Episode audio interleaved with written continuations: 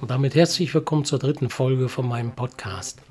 Heute will ich das mal mit dem Überschrifttitel versehen. Langsam ist das Neue schnell. Warum?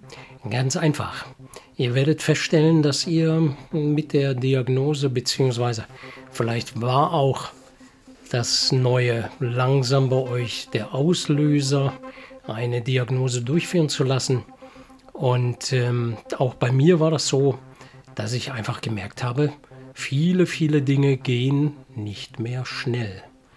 Im Gegenteil, umso schneller du es versuchst, umso schlimmer wird es. Das war für mich nicht ganz so einfach, weil ich auch im Job eigentlich immer relativ zügig unterwegs war und auch Dinge so im Rahmen meiner Möglichkeiten schnell erledigt habe. Aber das wurde zusehends schwieriger. Deswegen will ich heute auch mit euch oder mit dir darüber sprechen, welche Möglichkeiten es für dich gibt, im Job vor allem mit deiner Diagnose umzugehen. Grundsätzlich ist ganz wichtig, dass das natürlich keine Rechtsberatung ist. Dafür bin ich kein Fachmann. Es ist einfach ähm, mein Erleben und so, wie ich damit umgegangen bin. Wenn du mit deiner MS-Diagnose dann so unterwegs bist im Leben, prasseln natürlich viele, viele Dinge auf dich ein, viele Überlegungen, wie geht es weiter. Und eine davon ist sicher auch dein Beruf und dein Job. Und ähm, ich habe am Anfang von vielen in der ersten Reha gehört, dass sie in ihrer Firma das Thema nicht angesprochen haben, dass sie MS haben, was du auch grundsätzlich nicht tun musst, das ist ganz klar. Aber ich habe für mich den Weg gewählt, ganz offen in meiner Firma damit zu kommunizieren oder darüber, weil es einfach auch irgendwann ersichtlich war, dass sich etwas bei mir verändert. Und ich hatte für mich beschlossen, dass ich den Stress mir nicht gebe, zu versuchen, bestimmte Dinge zu verbergen. Also das fängt beim Laufen an, wenn ihr erste Einschränkungen kriegt. Zum Beispiel war es bei mir der Gleichgewichtssinn. Ähm, deine Kollegen werden sicher denken, was hat er denn heute oder was hat sie denn heute? Und deswegen war es mir wichtig, in meinem Job da ganz klar zu kommunizieren und auch zu sagen, dass ich MS erkrankt bin.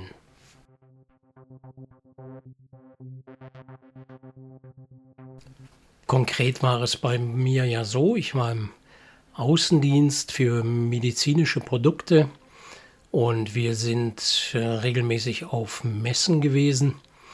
Und bei einer Messe in Stuttgart bin ich, als ich aufs WC musste, über die Ecke des Nachbarstandes gestolpert und bin gestürzt und habe dann noch gedacht, sage mal, was ist denn nun los? Und ähm, gut, hatte mir keine Verletzung oder irgendwas zugezogen. Nachdem wir dann mit dem Messeaufbau an dem Tag fertig waren, sind wir dann mit Kolleginnen und Kollegen zum Auto gelaufen und ähm, bin meinem Kollegen kurz ganz leicht mit dem Fuß in die Hacken gelaufen und bin auch wieder in Straucheln bzw. in Stürzen gekommen. Und dann wusste ich, hier ist irgendwas nicht koscher. Und die MS-Diagnose war zu der Zeit zwar schon gegeben, aber Veränderungen waren bisher nicht sichtbar. Deswegen war es in dem Fall gut, dass ich ja intern die Themen schon angesprochen hatte, weil wir dann abends ja auch noch zum Essen gegangen sind und der Weg dort in das Lokal war schon für mich eine Herausforderung. Also gerade zu laufen über unebene Wege, Gehwege, das war schon mit viel Anstrengung verbunden. Und das dann noch dazu, wenn du Gespräche führst während des Laufens, was ja vollkommen normal ist, wenn du mit einer Gruppe unterwegs bist, das ist dann schon ja ähm, Hochleistungssport.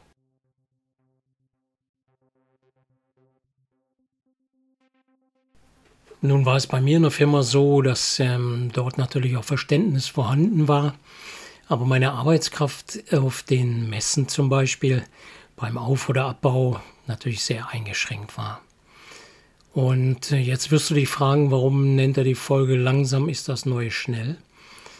Ich würde dich bitten, dir jeden Tag klar zu machen und dich auch zu fokussieren auf die Frage, kannst du in dem Tempo, das du bisher vorgibst, weitermachen und willst du auch weitermachen?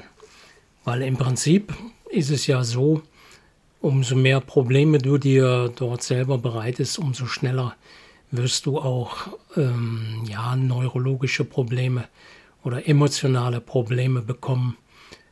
Lass auch nur die Fatigue, also die Erschöpfung zuschlagen, dann hast du richtig Spaß. Deswegen würde ich dich bitten oder möchte ich dich bitten, geh rechtzeitig in die Gespräche mit deinem Unternehmen, erklär ihnen deine Situation und sucht euch dann gemeinsam Lösungen. Eine Lösung kann zum Beispiel sein, dass du mit deiner Krankenkasse bzw. der Rentenversicherung darüber sprichst, eine Reha zu machen, in der du dann eine sogenannte Leistungsüberprüfung machst. Diese Leistungsüberprüfung ist dann auch ein Nachweis für dich und auch das Unternehmen, wo deine Leistungsfähigkeit angesiedelt ist. So habe ich das gemacht und bei mir war das Ergebnis, dass ich in die Erwerbsminderungsrente gegangen bin, weil man einfach festgestellt hat und ich auch ja vorher, dass ich so einfach nicht mehr weiterarbeiten kann, ohne weitere Zerstörung sozusagen an meinem Körper vorzunehmen. Und man muss ja hier auch mal ganz ehrlich im Rahmen oder im Namen der Firma überlegen, wie kannst du sie weiter unterstützen? Wie ist deine Leistung in der Arbeit gegeben? Und was hat das für Konsequenzen? Vor allem natürlich für dich auch. Was du natürlich unternehmen kannst, wenn du dir im Vorfeld nicht sicher bist, wie du damit umgehen sollst oder auch an deine Firma herantreten sollst, kann ich dir nur sagen, wie ich es gemacht habe. Ich persönlich habe mich an den Integrationsfachdienst gewendet und habe dort mit entsprechenden Fachleuten, in diesem Fall war es bei mir der Integrationsfachdienst in Steinfurt, weil mein Unternehmen seinen Hauptsitz dort in der Nähe hatte.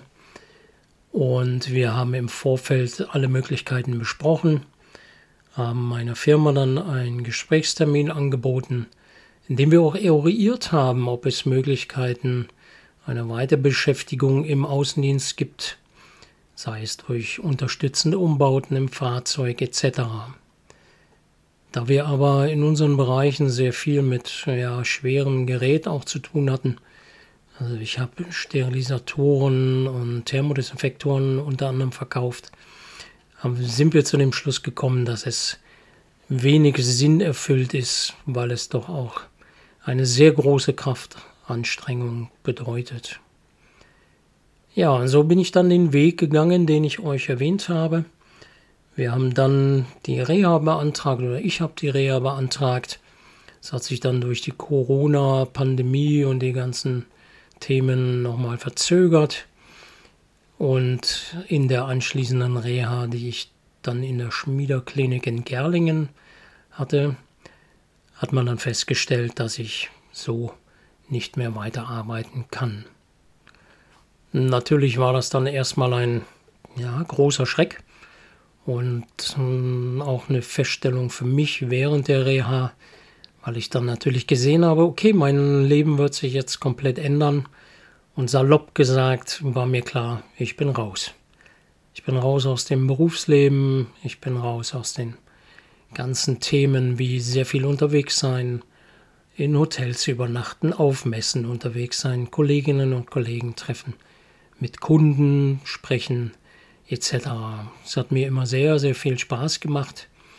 Aber auch da bin ich dann irgendwann mir klar geworden, dass das Neue langsam einfach mein Schnelles und es ja von den Anforderungen her nicht mehr genügt und es mir auch nicht gut tun würde, so weiterzuarbeiten.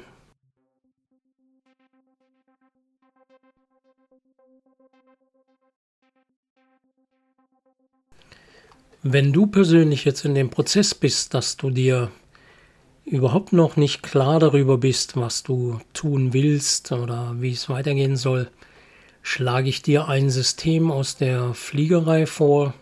Es hat mittlerweile auch in betriebswirtschaftlichen Themen Einzug gehalten. Das ist die sogenannte Strategie des Vordeck und ist ein ja, Vorgehen, das im Cockpit angewendet wird, wenn während des Fluges bestimmte Themen auftreten, die anhand des Handbuchs bearbeitet werden müssen. Und ganz grob gesagt heißt es für dich, du setzt dich hin und schreibst dir eine Liste, in der du deine einzelnen Gedanken erstmal auflistest und danach diese einzelnen Gedanken anhand der sogenannten Vorlegliste abarbeitest. Und das heißt, du schreibst dir auf, was ist der Stand der Dinge, was gibt es an Alternativen? Was ist aus dieser Alternative das Resultat? Und dann kannst du entscheiden, ob du diese Entscheidung oder diesen Weg gehen möchtest oder wenn du diesen gehen würdest, was wäre die Konsequenz? Und dann kannst du entscheiden, ob du diesen Weg ausführen möchtest, um dann anschließend zu sehen, wie ist das Ergebnis stellst du dann fest, dass das ursprünglich getroffene Ergebnis oder die Entscheidung nicht der gewünschte ja, Erfolg sein kann oder wird, dann gehst du die Liste anhand des Ergebnisses weiter bzw. von vorne durch und bewertest auch diesen Schritt, den du als Ergebnis hattest, neu mit dieser Liste. Das klingt jetzt sehr kompliziert. Ich würde dir aber vorschlagen, dass du im Internet einfach nach der Liste oder nach dem Vorgehen schaust. Vordeck schreibt man F-O-R-D-E und C. Und dann kannst du auf diesem Wege, vielleicht auch mit deiner Partnerin, deinem Partner, Freunden, Verwandten etc., einfach Stück für Stück schauen, was für dich der richtige Weg sein kann.